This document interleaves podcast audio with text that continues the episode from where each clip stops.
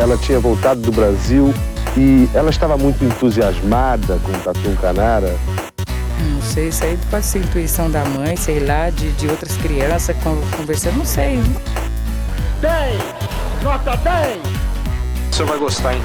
Bebê diabo parou o táxi na avenida. Ao vivo? É muito pior. Eu sou a Camila Kintzel. E eu, Danilo Corsi.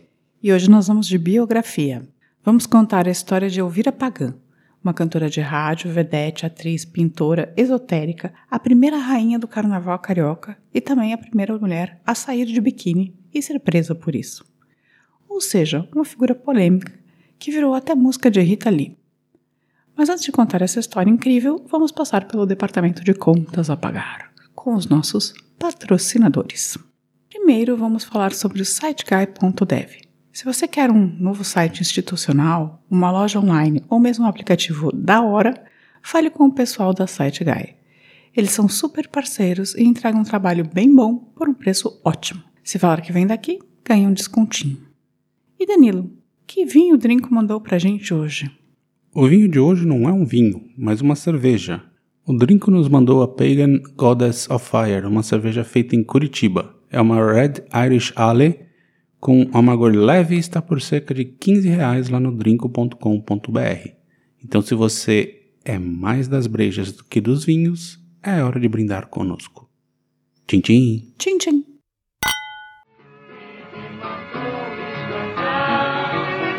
Cacetete não, cacetete não, não adianta, tu não terás meu coração. Cacetete não. Bem, começando do início. Elvira Olivieri Cozzolino nasceu em Itararé, em São Paulo, no dia 6 de setembro de 1920. Era a mais nova de três irmãs de uma família italiana por parte de mãe e de pai. A mais velha das irmãs era Leonora, a segunda Rosina, com quem Elvira começa a carreira artística, e ela caçula. Ainda pequenininha se mudaram com a mãe para o Rio de Janeiro. Na verdade, em todas as minhas pesquisas eu não vi menção do pai, sempre só da mãe. Então não sei se ela era muito presente por uma coisa de geração, assim, ou se tinha falecido ou sumido, então o pai nunca apareceu nessa história. Ainda jovenzinhas, Elvira e Rosina começam a cantar. E mais do que cantar, a harmonizar, cantando como uma dupla. E aqui vale dizer que elas eram adolescentes, com 13, 14 anos. Também fazem alguns saraus em que começam a frequentar o Bando da Lua, um grupo vocal e instrumental que cantava bem o estilo americano, sabe? Pensa naqueles desenhos do Zé Carioca. Sei, uma coisa não muito divertida. Eles estavam lá, nos desenhos do Zé Carioca, inclusive. Eram eles mesmos, o Bando da Lua. Ah, é legal, é só um estilo que caiu em desuso, né? Mas é um estilo dos anos 30, 40. Bem, essas meninas começam a cantar em festinhas e logo são chamadas para a sua primeira apresentação para um grupo de ouvintes. Na hora de se apresentar, de apresentar a dupla, uma dúvida: como chamá-las?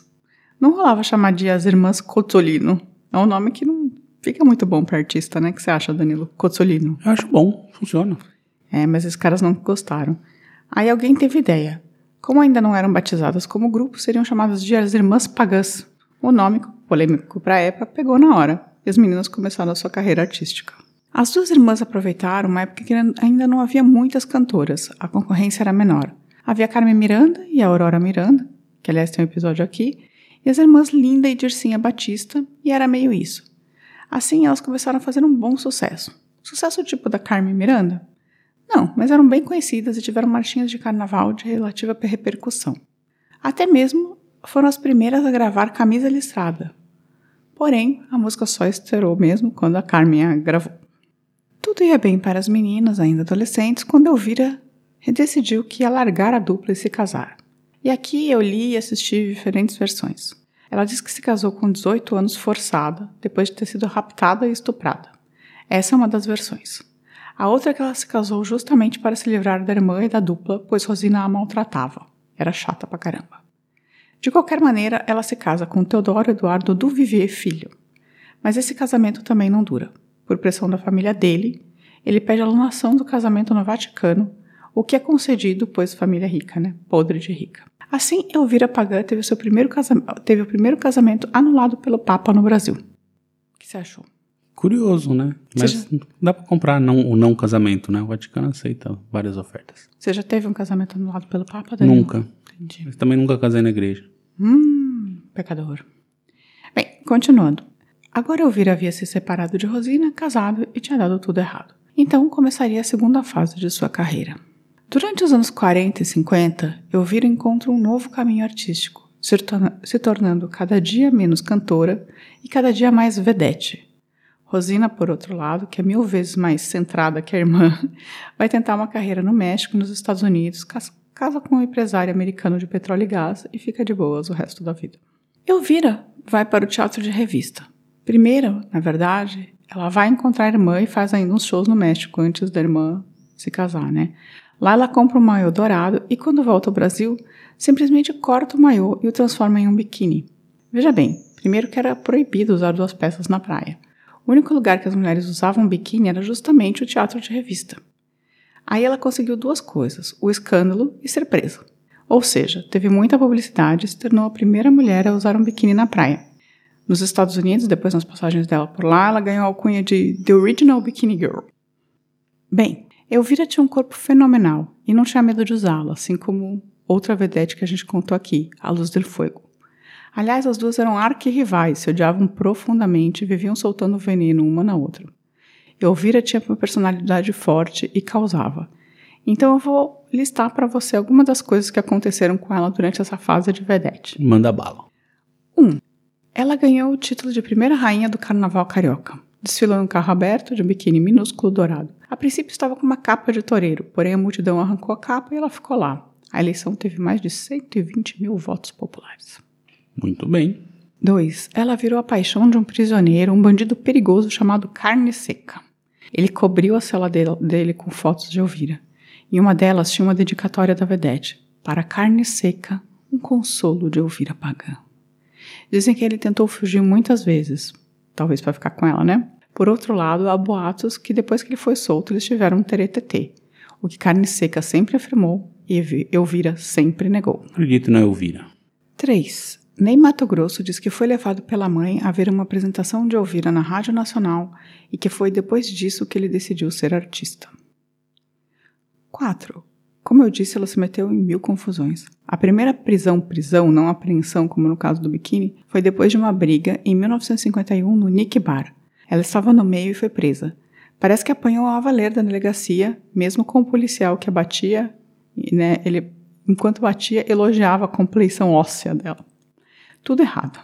Mas ela não teve dúvida, saiu de lá e gravou uma música chamada Cacetete Não, ironizando a violência po- policial. Depois disso, essa música virou a queridinha das travestis do Rio de Janeiro por muito tempo. Faz um certo sentido, né? Cacetete Não? Não é. Se você tornar uma música de travesti que vão apanhar pra cacete da Sim, polícia sim, também. prostituta, né, também. 5. Elvira operou os seios. Eu não consegui saber exatamente o que ela fez, mas depois dessa operação, decidiu que ia posar nua, só com um chapéu de Papai Noel cobrindo as partes e distribuiu a fotografia como cartão de Natal para a família brasileira. Polêmico. 6. E essa última, ela tinha uma relação estranha com suicídios, em três momentos pelo menos da vida. Primeiro, Wanda Eichner se apaixonou por Elvira e se matou. No bilhete escreveu: Declaro que o motivo do meu suicídio é a paixão que eu sinto por ela. Sou uma invertida sexual. Eu gosto de mulheres. Apaixonei-me loucamente por ela, disse que a amava, não pude mais suportar e declarei-me. Mas Elvira Pagã recusou-se terminantemente a cooperar comigo. Desiludiu-me totalmente e tomou uma atitude que me fez perder a esperança por completo. Amá-la-ei eternamente, por ela darei minha própria vida. Imagino que não deve ter sido fácil para Wanda ser lésbica nos anos 50 no Brasil, né? Sim, mas a gente só leu isso como caráter histórico, tá, gente?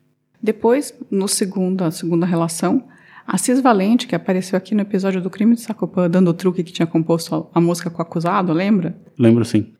Ele tentou se matar depois que Elvira cobrou dele uma dívida de maneira escandalosa. Ele tinha muitas dívidas e tentou esse suicídio duas vezes antes de conseguir. Nessa que eu li, é, nessa eu li que ele havia cortado os pulsos ou se jogado do corcovado, porém ficado pendurado uma, de uma árvore e depois foi salvo pelos bombeiros. Assis Valente realmente se matou depois, mas não por conta de Elvira. Talvez valha a pena fazer um episódio sobre ele, porque ele tem uma vida super trágica, assim, sabe? Depressiva mesmo. Pode valer a pena sim. E para completar o trio, a própria Elvira tentou cortar os pulsos, porém só danificou um ten- tendão e perdeu parte do movimento da mão, mas foi salva. Mas depois ela se recuperou. Nos anos de Vedette, ela gravou discos e também participou de vários filmes, em geral aqueles musicais tropicais dos anos 50, que ainda podem ser vistos. Tipo, filmes da Atlântica, é isso? É, aqui é com, com o Grande Otelo no começo da carreira, sabe? Mas isso foi nos anos 40 e 50, quando ela era a principal sex symbol do Brasil. Mas não só. Em viagem aos Estados Unidos, ela fez sucesso tremendo com os homens, tendo um relacionamento curto com o Errol Flynn. Duvido. Segundo Elvira, fora do relacionamento, ele também tentou estuprá-la, mas ela quase arrancou o lábio dele, deixando uma cicatriz para sempre no lábio inferior do ator. Duvido. Então você pode assistir um filme do Errol Flynn e descobrir se ele tem uma cicatriz. Na verdade, ele gostava de meninos, né? O Errol Flynn? Sim, Não, Rock Hudson, não? também. Tô em dúvida. Mas assim, talvez ele gostasse de meninos e meninas. Talvez. Já nos anos 1960, ela se isolou. Com mais de 40 anos, o começo da decadência do corpo, ela saiu do mundo do teatro de revista, mesmo porque isso já estava acabando também. Se dizia sacerdotisa e começou a pintar e escrever. Seus temas? Atlântida e discos voadores. Sim, ela virou uma velha mística, como você gosta de dizer, Danilo. Velhas místicas. criou uma seita chamada A Doutrina da Verdade. Na Doutrina da Verdade, ela ficava fazendo listas de reencarnações de gente famosa. Inclusive explicou que ela e Luz del Fuego eram inimigas há 40 mil anos, pelo menos. Virou doidona e tava afim de dar uns can também, né? Esquecida morava num quarto e sala em Copacabana, alugado pela irmã Rosina, que, como eu disse, estava mais rica nos Estados Unidos, né? Ela morreu em 8 de maio de 2003, aos 82 anos, mas deixou uma obra imensa, além de um epitáfio curioso. Enquanto a carne arder no fogo da vida, eu serei a flama sensual entre os homens. Gostou? Potente. O que você pode consumir de ouvir ainda são seus 10 filmes, os 13 discos com a irmã com 26 músicas, canções posteriores e os livros místicos com os nomes sugestivos de Livro da Vida, Eu e os Mundos, Adão e Eva, Eu e Cristo, Eu e Vira Pagã. Uma biografia? É. eu acho que eu não consegui achar a bi- a biografia para ler. Vocês podem imaginar que a, a obra de Elvira não está aí disponível em todos os lugares, né? Eu acho também que teve mais livros sobre Elvira, mas eu não consegui achar uma lista sistematizada com a biografia, a bibliografia dela. E aqui vai uma última fofoquinha. Elvira Pagã diz que desvirginou o Daniel Filho, enquanto ele ainda era adolescente. Olha só, o cara que depois botou a fama no Mário Gomes. É, então, lembra? Ex-diretor da Globo, Sim. então acho que ele faleceu, né? Acho que sim, não lembro. Mas ele, ela desvirginou o Daniel Filho. Pronto, essa foi a vida da cantora, vedete, pintora, escritora mística, além de grande e gostosa, Elvira Pagã. Curtiu, Danilo? Curti sim, eu não. Assim, eu já tinha ouvido falar o nome, mas não fazia a menor ideia da história dela. É, eu acho que essas vedetes elas estão muito apagadas na nossa história Sumiram, mesmo, né? assim. Só sobrou, só se fala da Carmen Miranda no final das contas, todo, das contas, né? Mesmo, Pelo- por conta do sucesso que ela fez fora do Brasil, né? é, mesmo a Luz del Fuego é meio- era meio apagada, mas ainda é mais conhecida do que Elvira por conta do lado do nudismo, assim. Mas a Elvira fez um monte de coisa. E a Rosina, que é a irmã dela, também fez coisas importantes. Ela fez um monte de filme no México nos Estados Unidos. E ela fez toda a dublagem do, das canções do Dame Vagabundo, a irmã da, da Elvira. Olha só, não sabia disso, não. Bem legal, né? Tem um documentário no YouTube sobre a Rosina. Sobre a Elvira não tem, só tem coisas espalhadas, mas tem um documentário sobre a Rosina. Que aí tem algumas informações sobre a Elvira também. E aí tem várias matérias, né, de jornais e tem algumas biografias, assim, mas são, hum, ok, sabe? Tipo, não são grandes biografias. É, mas dá pra ter uma informação, né? Tá, foi com isso que eu usei pra fazer esse episódio. E essa foi a história da Elvira Pagã, que eu acho que devia ser mais divulgada, né? Sim, não, tem um, tem um déficit de, de cultural no Brasil, assim, né? Desse pessoal da, ali do começo do século XX, né? me- meados do século XX, né? Que partir do momento foi definido que era meio cafona e sumiram com todo mundo, né? Sim, principalmente as mulheres, e principalmente mulheres que teoricamente viveram do corpo, né? E mais do corpo, que eram as vedetes, assim. Ela no começo da carreira ainda cantava mais, depois ela deixou de ser cantora e se tornou mais um- uma vedete, né? Uma artista de, do teatro de revista, que cantava, dançava mais, né? E, exibia o corpo. E essa foi a história. É, mais algum comentarinho? Não, segue. Tá, então, gente, boa semana e até semana que vem. A gente está de férias, mas se você quiser, você pode entrar lá em muitopior.com.br, deixar um recado pra gente. Você pode também ir na nossa página no Facebook, no Twitter ou no Instagram e também no canal do YouTube ou nos mandar um e-mail para contato@muitopior.com.br. Apesar da gente não estar colocando recadinhos nessa fase de férias, a gente está lendo tudo e, se for o caso, na volta a gente faz um compiladão. É isso. Não é não? É isso. Já falou tudo. Então é isso. Semana que vem estaremos de volta. Um beijo. Tchau, tchau. Tchau. Ao vivo é muito pior. Esse episódio é um oferecimento de trinco.com.br e siteguy.dev.